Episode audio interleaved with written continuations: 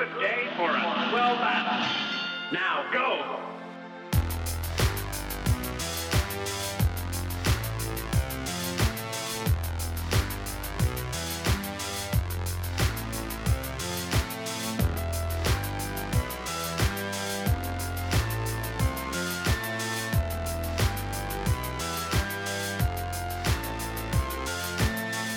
E aí pessoal, tudo certo? Eu sou o Guilherme Pereira e sejam bem-vindos ao episódio 9 do InPixel Podcast, o seu resumão semanal das principais notícias do mundo dos games. Esse resumão é do dia 4 a 10 de julho. E novamente a gente não teve grandes novidades nessa última semana. O que a gente teve foi o evento da Nintendo agora na sexta-feira. Tivemos bastante informações ali da Microsoft e da Sony, mas foi meio que isso para essa semana. As grandes novidades com certeza vão vir aí no final de semana. Quando eu estiver postando esse episódio aqui, já vai ter rolado dois eventos, se eu não estiver errado. Na hora que eu postar isso daqui, né? Porque vai ter o Ubisoft Forward no domingo. E no sábado vai ter o Devolver Direct, que é da Devolver Digital. Então aguardem que pro início da semana, provavelmente ali na segunda ou na terça, vai ter um Unlocked falando sobre esses eventos do final de semana, ok? Lembrando que o InPixel faz parte da iniciativa Podcasters Unidos. A iniciativa Podcasters Unidos foi criada com a ideia de divulgar podcasts menos conhecidos, aqueles que, apesar de undergrounds, têm muita qualidade tanto em entretenimento quanto em opinião. Por aqui você tem a chance de conhecer novas vozes que movimentam essa rede. Então entre lá no nosso Instagram, o arroba Podcasters Unidos, é só escolher e dar o play. E tu pode ouvir o InPixel no Spotify, Deezer, Apple e Google Podcasts, Radio Public, Breaker, Pocket Casts e Anchor. E vamos para o giro de notícias.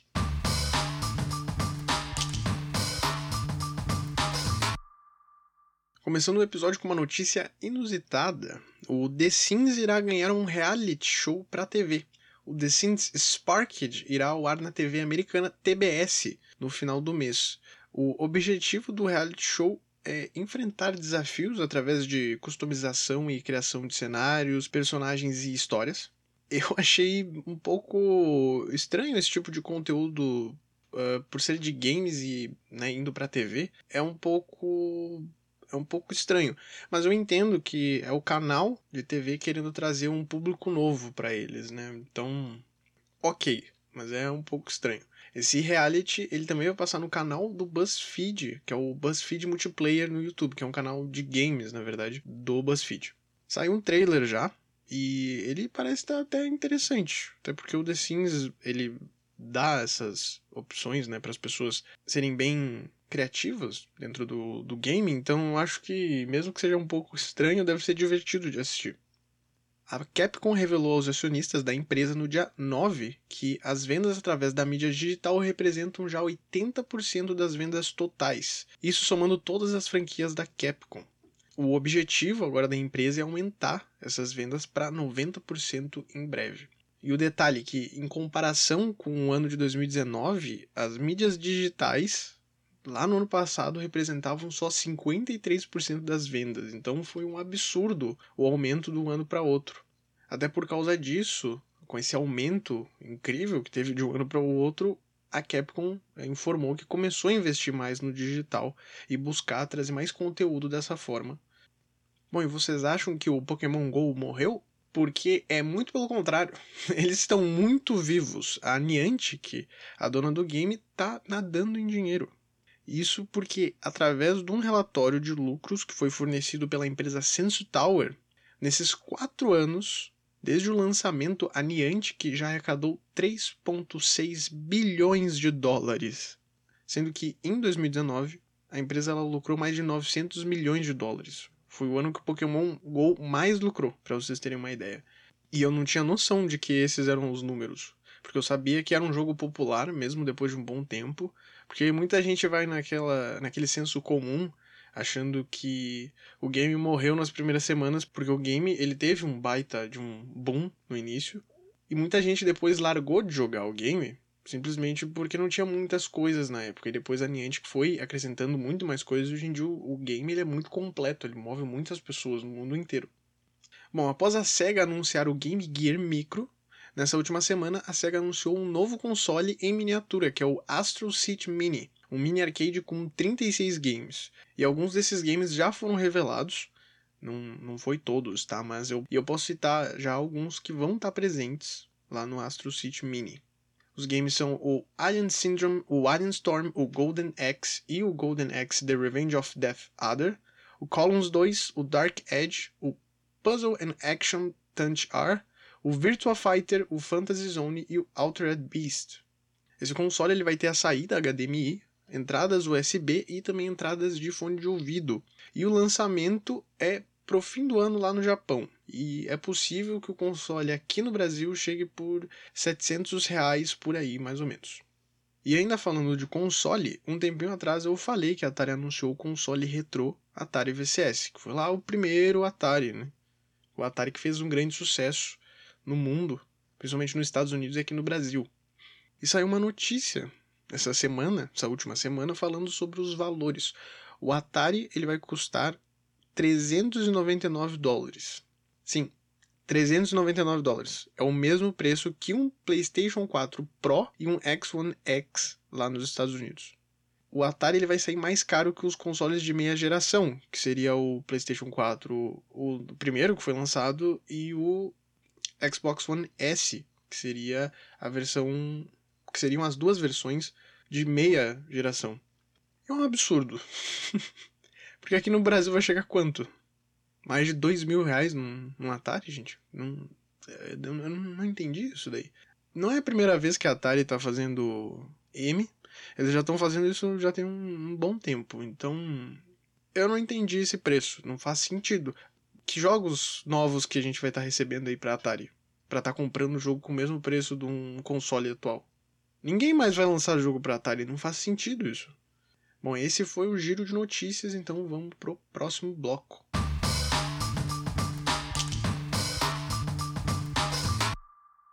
Começando o bloco de lançamentos e rumores, falando sobre os games que lançaram nessa última semana. O grande destaque da última semana foi o lançamento do Fórmula 1 2020 do estúdio Codemasters. O game ele chegou com o modo My Team como novidade, e nesse modo é possível criar um time para disputar a elite do automobilismo mundial, que é a Fórmula 1. Esse game ele chegou para PC, PlayStation 4 e Xbox One. E não foi só esse game de corrida que lançou essa, nessa última semana, porque teve também o NASCAR Heat 5, que chegou para PlayStation 4 e PC. E para os fãs do anime Sword Art Online, essa semana saiu o Sword Art Online Alicization Licorice, que veio para Xbox One, PlayStation 4 e PC. E o último lançamento de destaque foi o Superliminal, game de puzzle que tinha sido lançado apenas para PC e recebeu os ports para PS4 e Switch. Bom, os meus destaques pessoais eu diria que é o Superliminal e o novo Fórmula 1. O Fórmula 1 com esse modo My Team parece estar bem interessante. Eu assisti algumas gameplays e eu que nem sou mais de jogo de corrida hoje em dia, eu senti muita vontade de jogar. Só por causa desse novo modo que tu cria a tua própria equipe. É muito interessante. E o Super Liminal, ele é muito interessante, ele é muito bom. Eu vi algumas gameplays também. E é um jogo de puzzle com uma. É um jogo de puzzle bem criativo. Eu recomendo também darem uma procurada nesse game, porque vale muito a pena. No dia 5, no último domingo, vazou uma gameplay de Assassin's Creed Valhalla. Foi um vídeo de 30 minutos mostrando diversos aspectos da gameplay.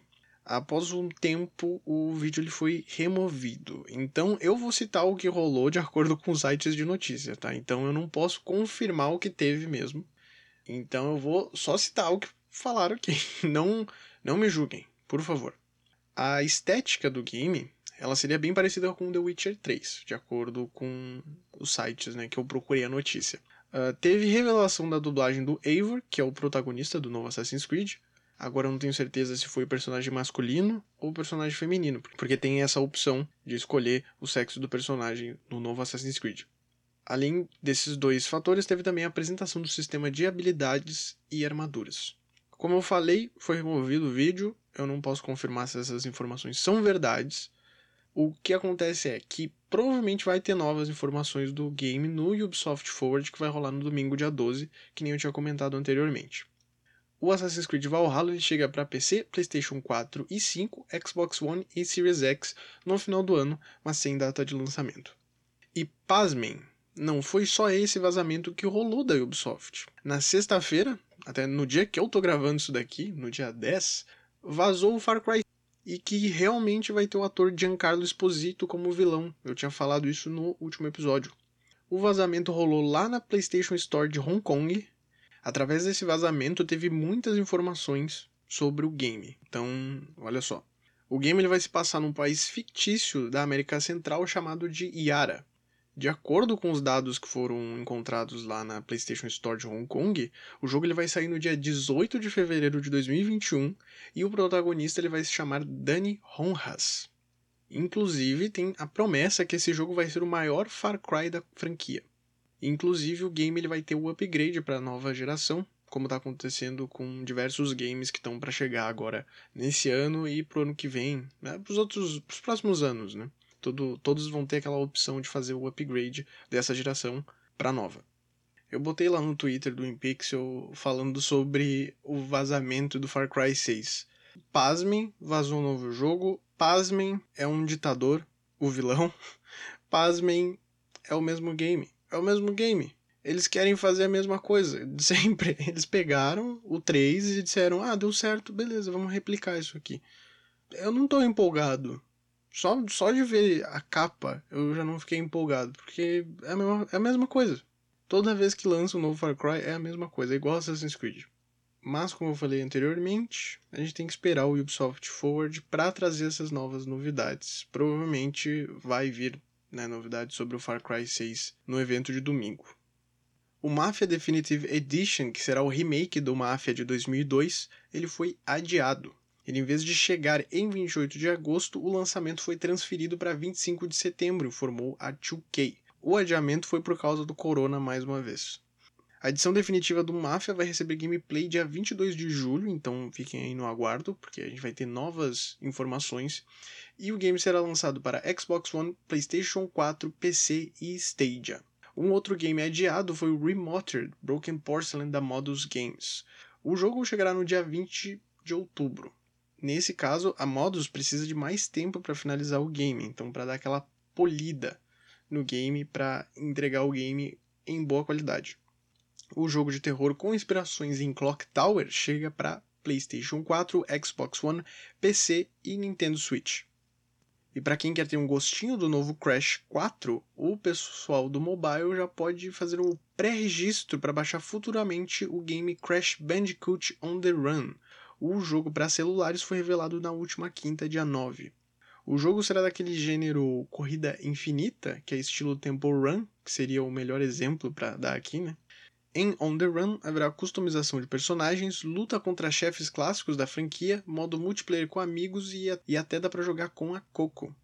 Fazendo o pré-registro do app, tu ganha uma skin exclusiva. Eu inclusive já fiz a minha Admito, fiz o pré-registro para ganhar uma skin exclusiva, eu vou jogar esse game. Porque Crash eu gosto. Fazer o quê? Crash on the Run não tem data de lançamento ainda. A Videogames Deluxe da Austrália irá trabalhar com a Rockstar para desenvolver um AAA de mundo aberto em VR, ou seja, realidade virtual. O próprio estúdio australiano revelou essa informação através da conta oficial deles no LinkedIn. A Videogames Deluxe foi responsável por LA Noir The VR Case Files, e a empresa fará uma enorme onda de contratações para participarem do projeto. Não é a primeira vez que a Videogames Deluxe está trabalhando com a Rockstar, já, eles já têm uma parceria aí de 7 anos, na verdade. The Dark Pictures Anthology Little Hope recebeu data de lançamento. O game de terror cinematográfico da Supermassive Games chega no dia 30 de outubro. O jogo vai estar disponível no PC, Xbox One e PlayStation 4. Outro game que recebeu data de lançamento é o remaster do Kingdoms of Amalur, o Reckoning, que chegará no dia 8 de setembro. O interessante é que o jogo ele vai chegar com todas as expansões inclusas que foram lançados na época do lançamento dele, e ele ainda vai receber uma nova DLC lá em 2021. O título está disponível para PlayStation 4, Xbox One e PC. Na última semana, a produtora indie Superhot Team revelou o trailer de lançamento pro game Superhot Mind Control Delete. É o terceiro game da série de FPS com slow motion e é um dos games mais criativos dos últimos anos. Procurem gameplay do Superhot, é muito legal. O game vai chegar este mês no dia 16 para PlayStation 4, Xbox One e PC. Para quem tiver o primeiro game do Superhot, o game ele vai sair de graça. É uma boa oportunidade aí para quem é fã do game. E pro pessoal fã de Halo que tá esperando o The Master Chief Collection, teve uma notícia muito legal na última terça-feira, dia 7. A Microsoft ela revelou que o Halo 3 estará presente na coletânea. Esse conjunto de games vai chegar no dia 14 de julho e é exclusivo para PC. Nessa coletânea vem os jogos Halo Combat Evolved, Halo 2, Halo Reach e junto o Halo 3. Agora falando um pouco sobre a publisher Nacon, no dia 7 rolou o Nacon Direct, onde deram destaque a dois jogos da publisher. Bom, no primeiro momento teve o anúncio do Test Drive Unlimited Solar Crown, que é um game de corrida que teve o último lançamento lá em 2011. Foi revelado apenas um teaser até o momento e não tem data de lançamento nem as plataformas que vão estar disponíveis para executar o novo Test Drive. O outro game foi o Werewolf the Apocalypse Earthblood. Esse jogo ele só tinha ganhado um trailer anteriormente que era muito lindo. Nossa, era muito bem feito. E nesse evento do Nacon Direct recebeu um trailer gameplay. E assim, esse novo trailer foi muito mal editado. Nossa, tá muito, muito ruim esse trailer. Mas a gameplay que apareceu ali em algumas partes dessa desse trailer gameplay a gameplay que apareceu ali estava bem ok. Não tinha nada demais. E o jogo do Werewolf ele é um action RPG bem rápido e bem dinâmico, pelo que dá para entender ali, e não me empolgou muito. Se me se tivessem só me mostrado aquele primeiro trailer e eu tivesse a oportunidade de comprar na hora, eu teria comprado na hora, quando eu vi o primeiro trailer. E com esse segundo trailer aí foi praticamente me broxou. me broxou esse jogo. Não não foi interessante. O game está sendo desenvolvido pela Cyanide e chega em fevereiro de 2021. Chega para PlayStation 4, PC e Xbox One. Como ele vai ser lançado em 2021, ainda não foi informado, mas provavelmente vai receber upgrade para as novas gerações. Além desses dois games, teve um game à parte do evento da Nacon, que foi a previsão de lançamento para o Vampire the Masquerade Swansong, que é o game inspirado no RPG Vampiro a Máscara. Esse jogo está sendo desenvolvido pela Big Bad Wolf Studio. O game ele vai chegar para PC, para a atual geração e para a próxima geração. Só que tem uma coisa um pouquinho confusa nessa história, porque tem dois Vampiro à Máscara sendo produzidos agora. Então é um pouco confuso, porque tem esse game, que é o Swan Song, e tem o Bloodlines 2, que está sendo produzido por, uma por um outro estúdio e distribuído até por um, uma outra empresa. É um pouco confuso tá? Eu não sei por que que tá rolando isso daí. Até peço perdão aí, não tá sabendo informar isso. Se tiver alguém aí que é fã, peço perdão, tá? Porque eu realmente não, não entendi por que, que tá sendo produzido dois games e por que, que são de distribuidoras diferentes. Se tem a ver com histórias, linhas do tempo aí, alguma coisa assim, não sei mesmo. E para finalizar o bloco, a gente vai com um rumor bem interessante. A Sucker Punch, que já terminou de produzir o Ghost of Tsushima, e agora só está esperando para lançar o game no dia 17, ainda esse mês, né? O que acontece é que a Sucker Punch ela renovou na última semana o registro de domínio do Infamous. No caso, eles renovaram o domínio do site, que é infamousthegame.com. Isso deixou os fãs da franquia bem felizes, porque pode ser que com o final do Ghost of Tsushima, final da produção, pode acontecer um novo game do Infamous mais pra frente. E eu acharia bem legal que tivesse um novo game do Infamous. Mas lembrando que é normal as empresas renovarem domínios, porque depois de um tempo eles podem perder o site.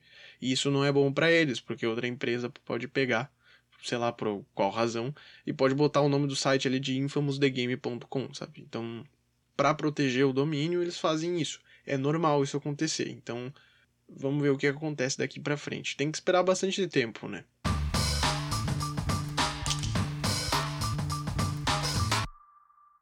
Bom, agora vamos falar mais uma vez da Sony PlayStation 5 e Naughty Dog.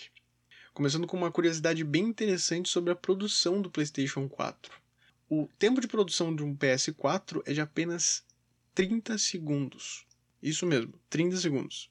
Enquanto eu tava dando essa notícia, um PlayStation 4 ficou pronto lá no Japão. que louco, né?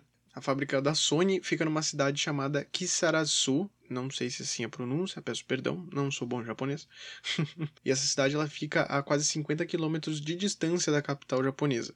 Para vocês terem uma ideia, só tem quatro pessoas que trabalham na fábrica. Duas fazem a instalação de placas-mãe dentro do console e duas pessoas embalam. E é isso. O resto é tudo automatizado. A empresa também é muito pequenininha, ela nem é tão grande assim. E tem um monte de robô, uma linha de produção enorme com vários robôs que vão montando. Duas pessoas ficam botando ali placa-mãe e duas pessoas embalam. E é isso. 30 segundos. que louco. Que louco.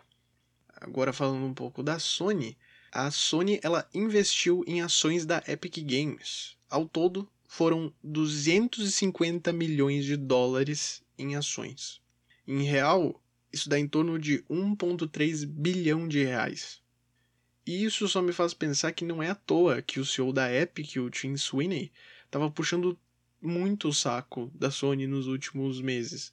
Falando que o PlayStation 5 é incrível, o PlayStation 5, nossa, tem o SSD mais incrível da geração, os consoles vão dominar o mercado e coisa do tipo.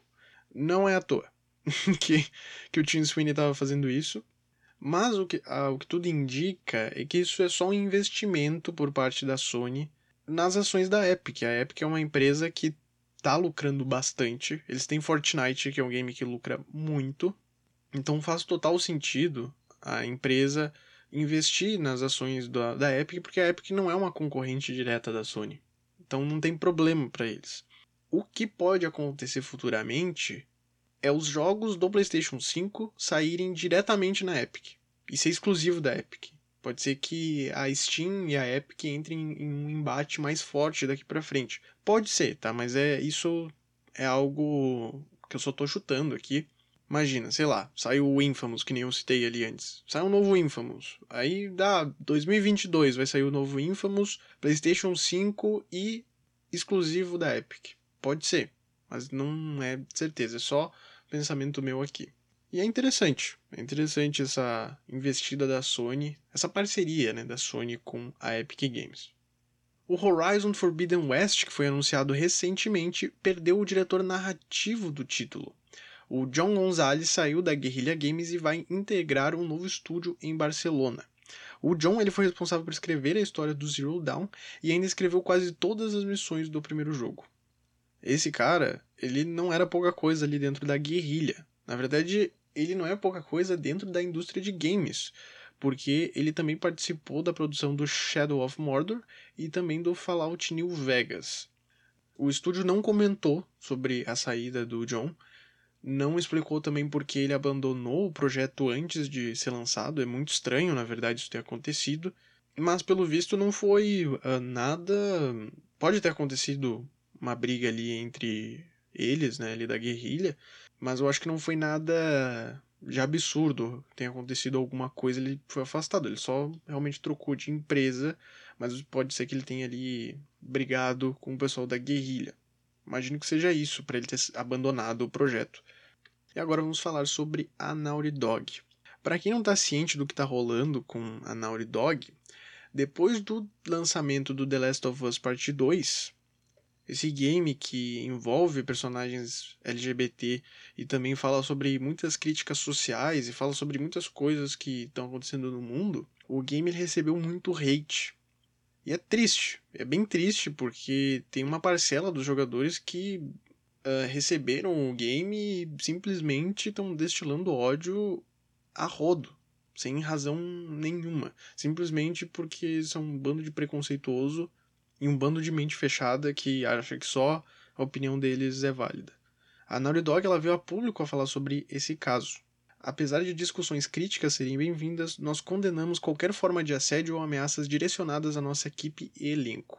A segurança deles é a nossa maior prioridade, mas todos precisamos trabalhar juntos para acabar com esse tipo de comportamento e manter um discurso construtivo e com compaixão. Não é só hate, é também ameaça, o pessoal está sendo ameaçado. O Neil Druckmann, que é o vice-presidente da Naughty Dog e também diretor do jogo, ele uh, também falou que vem sofrendo ataques sem razão. E ele falou dessa forma aqui no Twitter dele. Você pode amar ou odiar o jogo e compartilhar o que achou dele. Infelizmente, muitas das mensagens que eu tenho recebido são vis, cheias de ódio e violentas. Eis aqui só algumas delas. Parece importante expor, ele colocou em parênteses. Aí ele colocou aviso de gatilho, é, transfobia, homofobia e mensagens antissemitas. Nem vou falar aqui sobre os comentários, mas são comentários uh, pesadíssimos sem razão nenhuma. É muito triste, como eu falei. É, é um jogo que, ao meu ver, seria um, seria um jogo que traz é, bastante reflexões sobre o mundo que a gente está vivendo. E eu tô falando aqui através do, do primeiro game que eu vi, né? Porque o segundo eu não vi nada sobre. Mas eu imagino que ele também tem essa linha. É um jogo que seria pra gente refletir sobre o que tá acontecendo e ver os problemas do mundo.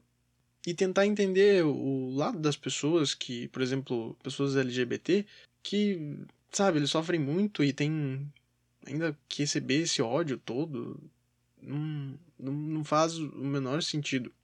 Então é, é, muito triste. Eu já falei aqui no, no episódio 4 que a comunidade gamer, não só a comunidade gamer, mas a comunidade nerd em si é, é um, muito triste.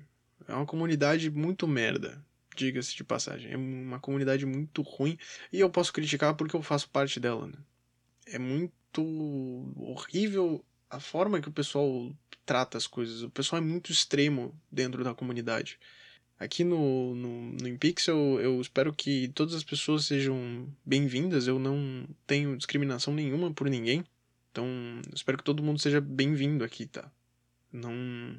Tô longe disso, eu odeio pessoas que espalham ódio na internet. para mim, isso é ridículo. A gente tinha que ter mais compaixão mesmo pelas pessoas e pelo mundo, coisa que a gente não tem. E a gente tem que parar de, sabe, só falar do que a gente odeia e falar das coisas que a gente gosta. E ser mais. Uh, com, qual que é a palavra mesmo? É, ser mais empático? Ter mais empatia. Não sei se é empático que fala, desculpa. Mas é ter mais empatia com as pessoas. Coisa que não tem hoje em dia no mundo. Então, que o InPixel, ele é feito para todo mundo. Eu quero criar uma comunidade muito boa aqui, tá? Só deixando essa mensagem também no meio dessa notícia aqui no InPixel a gente recebe todo mundo, não importa como que seja, eu espero, eu espero que se sinta abraçado quando a comunidade começar a crescer. É assim que eu que eu vejo a, comunidade que eu quero criar aqui. Voltando para a notícia, depois que o, o Neil postou essa, essas declarações que o pessoal falou, o, os fãs do Neil eles deram bastante suporte para ele, deram bastante suporte também para a galera que está sendo atacada, para as atrizes que interpretaram personagens dentro do, do The Last of Us. E o próprio Neil, depois de receber todo esse suporte, ele comentou que ele faria tudo de novo. Se ele tivesse que passar por, por todas as etapas do projeto, ele ia fazer tudo de novo, de qualquer forma, só depois desse suporte é, grande que ele recebeu. Saindo dessa notícia ruim da Naughty Dog, a gente vai falar sobre uma notícia boa do estúdio. A Naughty Dog ela abriu diversas oportunidades de emprego. Tem muitas vagas abertas, tem vaga de arte, animação, de game design, vagas para programadores, vagas de designers de luz e visual. Eh, eu vou deixar o link, porque dá para participar do processo seletivo. E pelo tamanho do estúdio, eu imagino que as vagas elas sejam para o mundo inteiro. Eles são um estúdio muito grande, eles provavelmente devem pagar para a galera morar lá na Califórnia. O link para o processo seletivo e para acompanhar as vagas é naughtydog.com/careers. Vou deixar o link na descrição do episódio, nas redes sociais também para vocês darem uma olhada. Agora, finalizando o bloco, a gente vai falar sobre as últimas informações reveladas do PlayStation 5. A Sony revelou o novo design das capas dos games do PlayStation 5 e ainda revelou a capa do Spider-Man Miles Morales. Eu vou deixar o link para dar uma olhada no novo design. E as cores elas vão seguir o padrão do PlayStation 5, que é branco e com detalhes em preto e azul. Então, se vocês derem uma olhada no link que eu deixar ali, dá para ver bastante a diferença das capas do PlayStation 4 para o PlayStation 5. O azul era mais predominante no PlayStation 4 e agora nessas capas o branco é mais predominante. Ainda que a capinha ela ficou com o azulzinho, né, normal. E o legal é que eles resolveram mostrar a capa do novo Miranha, né? Então, Isso foi, foi legal por parte deles, eles terem colocado um game que a galera tá hypada aí. E também na sexta-feira teve a revelação do game Godfall no com a capa, com essa nova capa do PlayStation 5.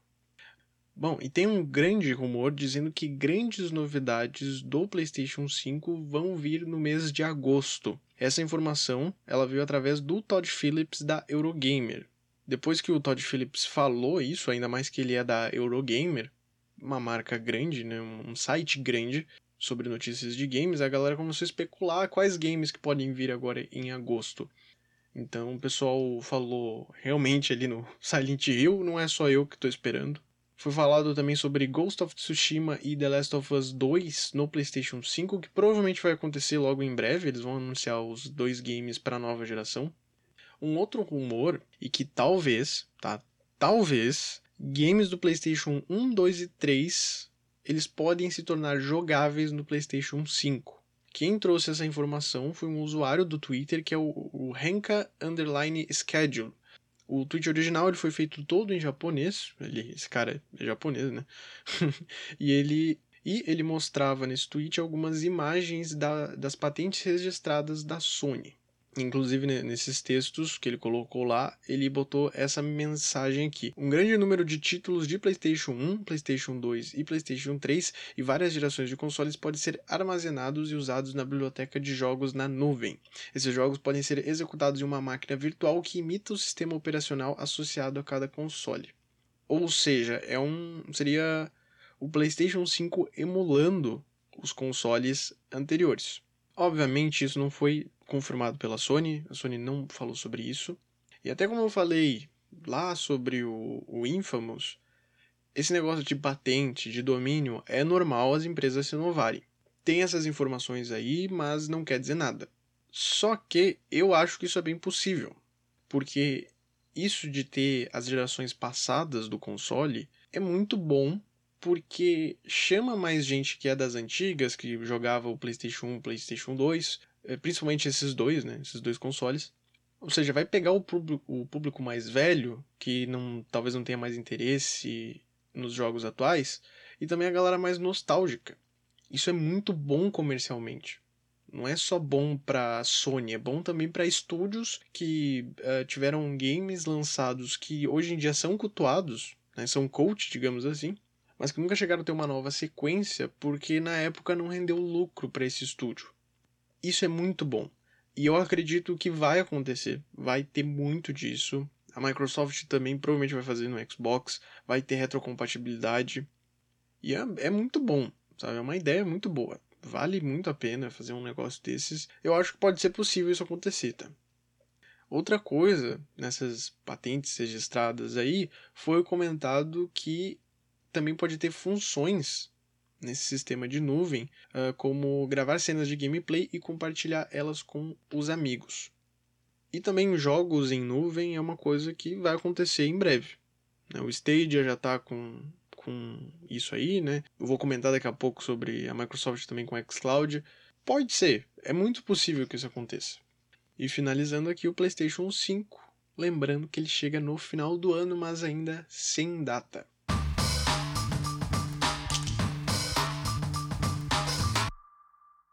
Saindo da Sony e indo para a Microsoft.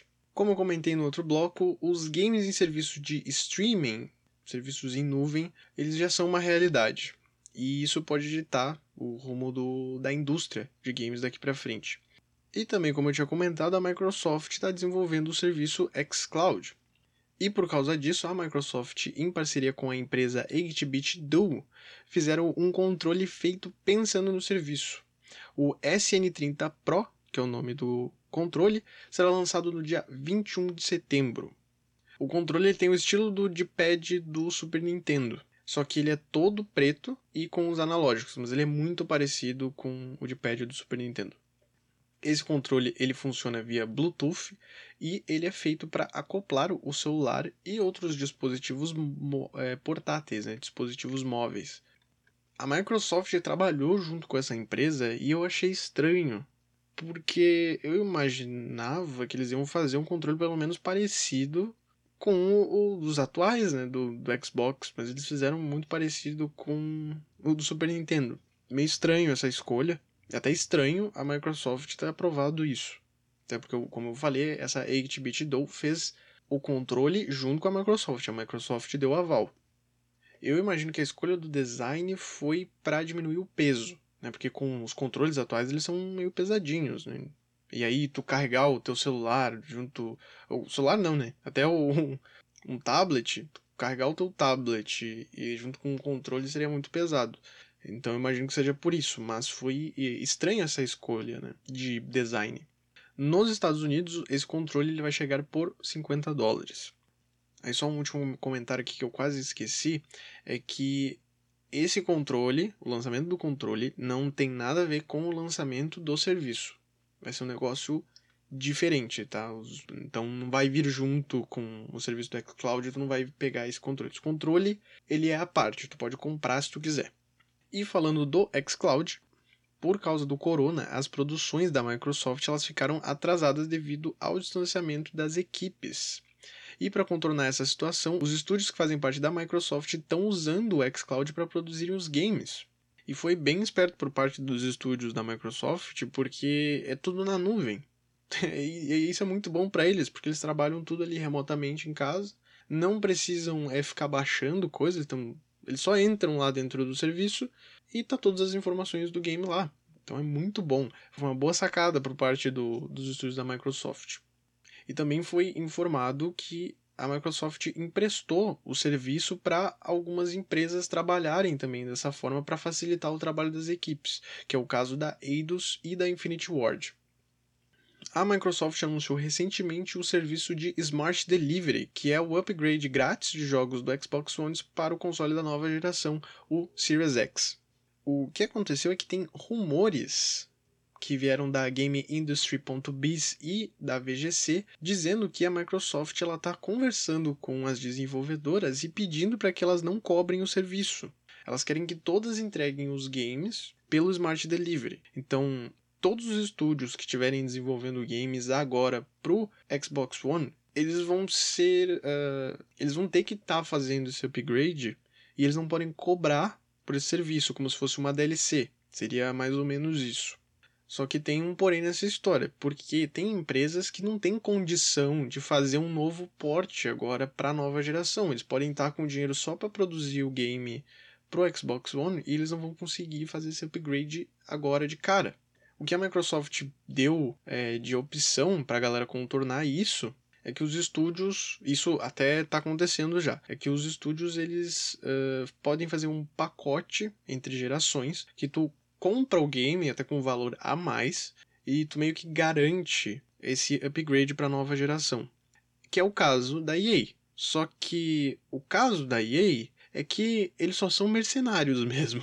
Eles não precisavam fazer um negócio desses. Eles são uma empresa bilionária. A EA é uma empresa bilionária eles não precisam fazer um pacotão. Eles não, eles não precisam fazer um pacotão de, de entre gerações e pagar. E a gente tem que ser obrigado a pagar 400 reais num game.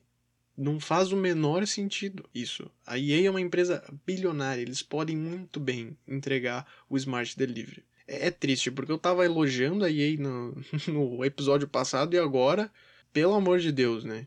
A EA é um caso perdido. Puta que pariu. Me desculpa pelo palavrão, mas é verdade. A EA, eu sou o maior hater da EA. Da EA e da Ubisoft. Voltando para a notícia, desculpa que eu me perdi aqui. Como eu falei, é só um rumor. Não é de certeza que a Microsoft está chegando mesmo nos estúdios e, e pedindo para eles fazerem isso. A única coisa que está rolando agora mesmo é essa coisa dos pacotes, que já começou pela EA. As empresas elas podem é, fazer meio que esse pacote com até com coisas a mais. Aí entraria no caso se é DLC ou não, né? Mas eles dão coisas a mais dentro da, do pacote e tu pode fazer o upgrade e tu ganha mais algumas coisas. Seria mais ou menos isso. E entrando no assunto estúdios, o Phil Spencer, que é o chefe da Xbox, ele revelou em uma entrevista ao Game Industry que a Microsoft não diminuiu o ritmo para compra de novos estúdios, e eles estão bem engajados nesse sentido. E é bem interessante isso, porque eu acho que agora, finalmente, depois de tanto tempo, a Microsoft vai dar destaque para os games próprios, para games exclusivos. Que é uma coisa que eu não sei porquê eles ficaram tanto tempo sem produzir jogos que não fossem é, Halo e Gears, né? que são os dois principais títulos ali da, da Microsoft, sempre faltou isso. E isso não é uma não é uma opinião própria minha, isso é isso acontece, tá? Então, o pessoal que é fã do Xbox, não me xinguem. Mas atualmente o PlayStation 4 é mais popular que o Xbox por causa dos games que estão disponíveis na plataforma. E assim, o PlayStation 5 vai chegar aí com novos games. Tem grandes games aí para serem publicados. Provavelmente a gente vai ter Ghost of Tsushima e The Last of Us 2 indo para a nova geração, e isso daí é importante para as vendas do PlayStation 5 e podem bater de frente com as vendas do Series X. E já estava na hora da Microsoft ir atrás das empresas, de novos estúdios para comporem essa divisão de games exclusivos para a plataforma. E já linkando essa notícia para uma outra aqui, é que na última semana a Microsoft demonstrou interesse na compra da divisão de games da Warner Bros. Já não é novidade que a AT&T, que é a dona da Warner, é, já está no processo de venda da divisão de games já tem um tempinho aí. E a Warner Games tem muitas franquias.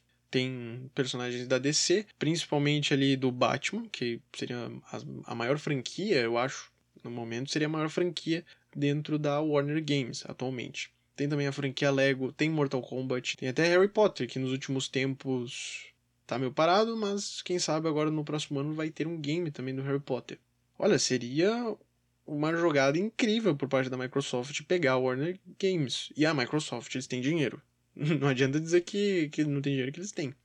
Só não sei se com a compra da Warner Games eles iriam pegar né, esses games que eu citei, até a franquia Batman ali, o Mortal Kombat. Eu não sei se eles iam pegar isso daí e passar tudo pro, pro Xbox. Seria uma baita jogada. Porque a galera que é fã de jogo de luta, que é fã do Batman, e até a galera que gosta dos jogos da Lego ia querer ir atrás do, do Xbox.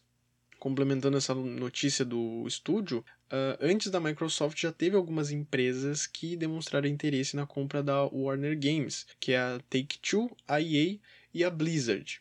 Eu espero muito que a EA não compre a Warner Games, porque vai ser a coisa mais triste do mundo. Por favor, não, não façam isso. No dia 23 de julho, a Microsoft irá fazer o evento Xbox Games Showcase, dando mais destaques aos títulos que chegarão ao Xbox Series X, mas principalmente falando sobre os exclusivos. A transmissão ela vai rolar na Twitch, YouTube, Facebook e Twitter e vai começar a uma da tarde. Esse com certeza é o principal evento do mês de julho. Até porque não só vai ter a revelação do, de novos games, como também pode ter a revelação do Xbox Lockhart, que é possivelmente o novo Xbox com preço menor. E isso porque na última semana surgiram novas notícias informando que dentro do sistema operacional do Xbox One encontraram novamente o nome Lockhart. Até encontraram o nome Anaconda, que foi o nome dado ao projeto do Series X anteriormente. Então provavelmente o Lockhart não é o nome do projeto. O mais provável é que o console se chame Series S, porque aí se compara à atual geração, que é o Xbox One S e o Xbox One X. Dentro do sistema operacional foi encontrado os nomes Edinburgh e Count, que podem ser periféricos ou serviços que podem vir a ser revelados futuramente. E quem sabe tudo isso vai ser revelado no dia 23. O Xbox Series X chega no final do ano, mas sem data de lançamento também.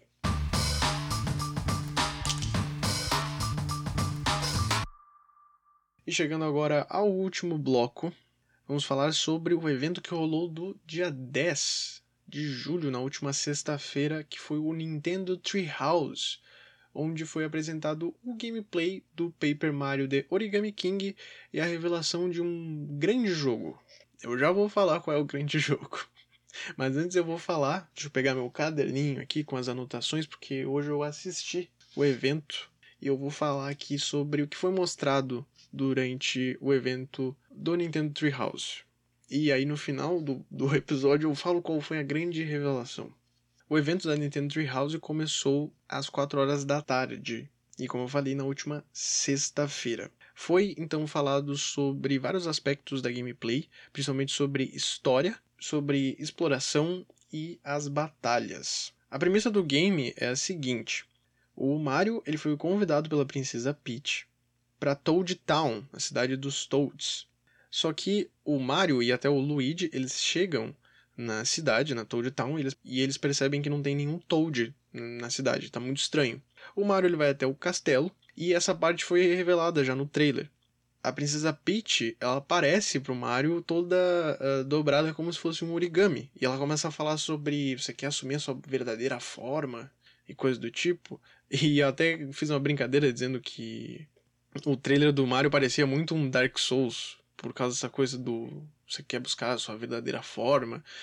Achei muito interessante que eles deram esse ar meio bem meio macabro assim para esse início da história.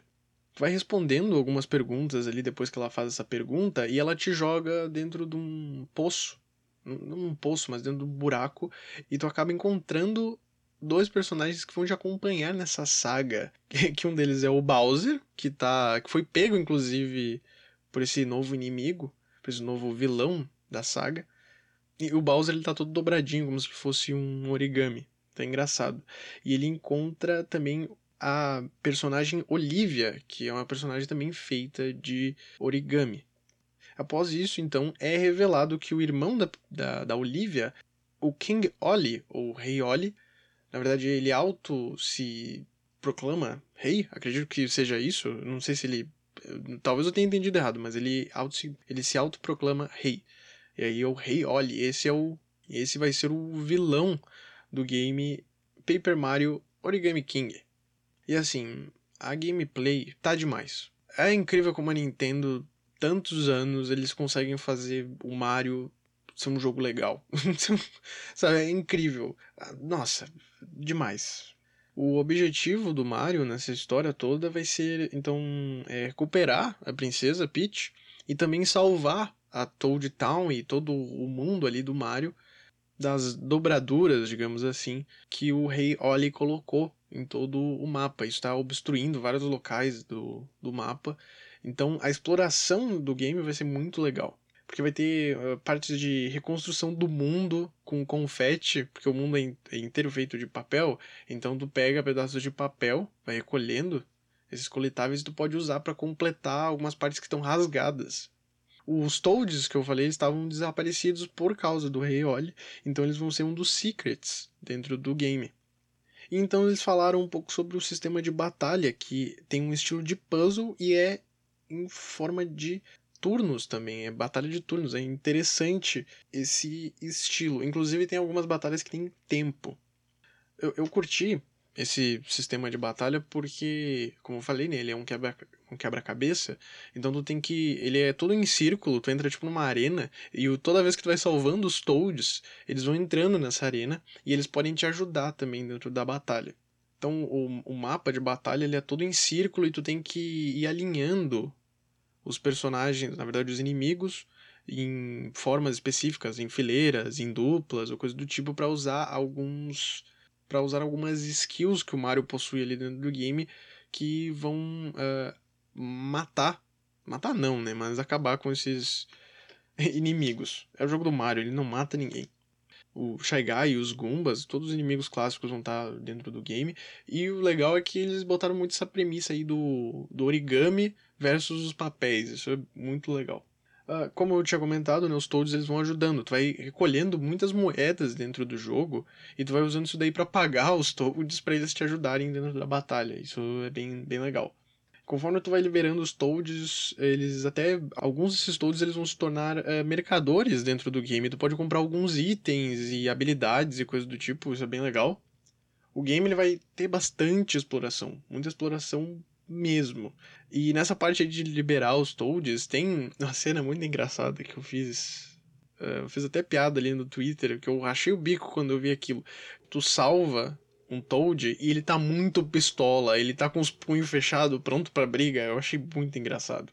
Me lembrou aquele meme do, do desenho do Mario, que tem o Toad pistola com a Princesa Peach.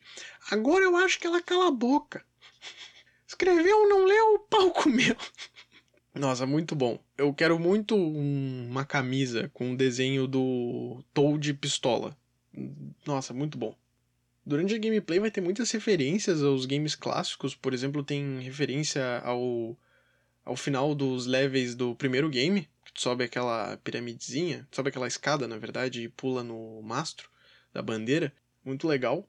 Tem bastante coletáveis, como eu falei, né? A exploração é muito importante, então tu vai passar por diversas áreas, vai ir, voltar, vai comprando itens e coisas do tipo. Uh, para completar o 100% provavelmente vai render bastante tempo, porque tem muitos toads é, dentro do, do mapa. A última coisa que eles mostraram foi a boss battle. Os puzzles nas batalhas contra chefes, eles são muito mais complicados e com mais tempo, e tem algumas mecânicas diferentes ali dentro do puzzle. Ele, eles mostraram um chefe até muito criativo, como tem essa coisa do origami, do papel. O chefe é uma caixa de lápis, e os lápis que ele atira são torpedos. É, é muito. Eu vou deixar o link pra vocês darem uma olhada, pra não dizer que eu sou louco. E é muito criativo. Talvez o sistema de turnos ali, a batalha de turnos, seja um negócio que não atraia tantas pessoas. Eu até nem sou muito de jogo que tem esse sistema de batalha de turno aí, que eu não tenho muito saco pra isso. Mas esse game, por ter o puzzle, eu acho que eu gostaria muito de jogar ele. Acho que seria bem interessante. Seria uma experiência massa, assim. Bom, que nem eu falei, eu curti demais. Foi uma gameplay incrível. Uh, Me dá mais vontade de ter um Nintendo Switch eu sou pobre, não tenho dinheiro pra isso, infelizmente. Muito legal, deem uma olhada na gameplay, que tá muito legal. Eu acho que vai ser um jogo incrível. A Nintendo sabe fazer Mario, é incrível como eles conseguem viver com isso há tanto tempo. E já tem data de lançamento, né? O game ele chega esse mês no dia 17 e é exclusivo de Switch. E como eu falei, eles prometeram um grande lançamento, uma grande revelação também dentro do evento da Nintendo Treehouse. E eles deram uma grande revelação. É o novo jogo do Bakugan. é o novo jogo do Bakugan. Champions of Vestroia. Que vai chegar no dia 3 de novembro. Eu, eu sei, se vocês estão impressionados com, com essa notícia.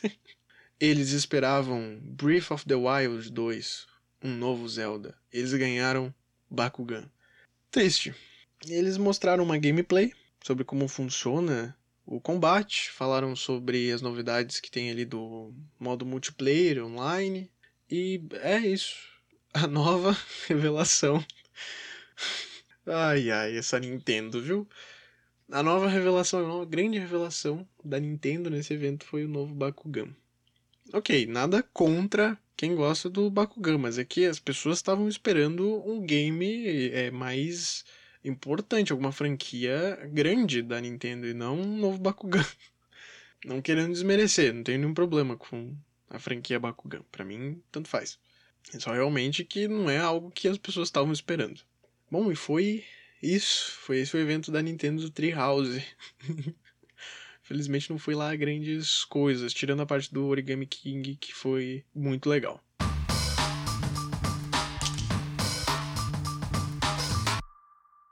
Então foi isso, pessoal.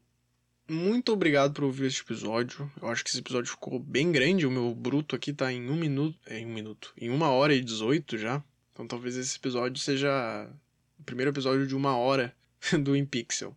Se tu gostou, me faz um favor, compartilha nas redes sociais, que isso me ajuda bastante. Segue o InPixel nas redes sociais, é arroba InPixelPodcast no Twitter e no Instagram. Segue a iniciativa Podcasters Unidos no Insta, é arroba Podcasters Unidos. Tem muitos podcasts legais e a gente tá sempre recebendo novos podcasters no grupo. Então a iniciativa tá ficando muito grande. E como eu falei lá no início do episódio, fiquem ligados que no início dessa semana, na segunda ou na terça, vai rolar um Unlocked que eu vou falar sobre os eventos do final de semana, que é o Devolver Direct e Ubisoft Forward. Eu peço perdão se no áudio aí sair barulho de moto e carro. E também se a minha voz estiver um pouco. Agora já tá toda estragada, que eu fiquei falando um monte. Uh, porque eu fiquei gravando muito tempo também isso daqui, porque a minha casa aqui eu não tenho isolamento. E parece que em Caxias do Sul, a cidade onde eu moro, acabou o corona, não tem mais coronavírus, porque não para de passar carro e moto aqui perto. Então eu peço perdão se saiu o áudio, tá? Peço mil perdões caso tenha saído uh, um áudio aí estourado, alguma coisa assim, de motor de carro, porque, sério, tá passando um monte aqui. Então peço desculpas, tá? E peço desculpas também porque eu tô com a voz agora toda acabada, talvez tenha falhado no meio do episódio, mas é isso aí. Valeu e até o próximo episódio.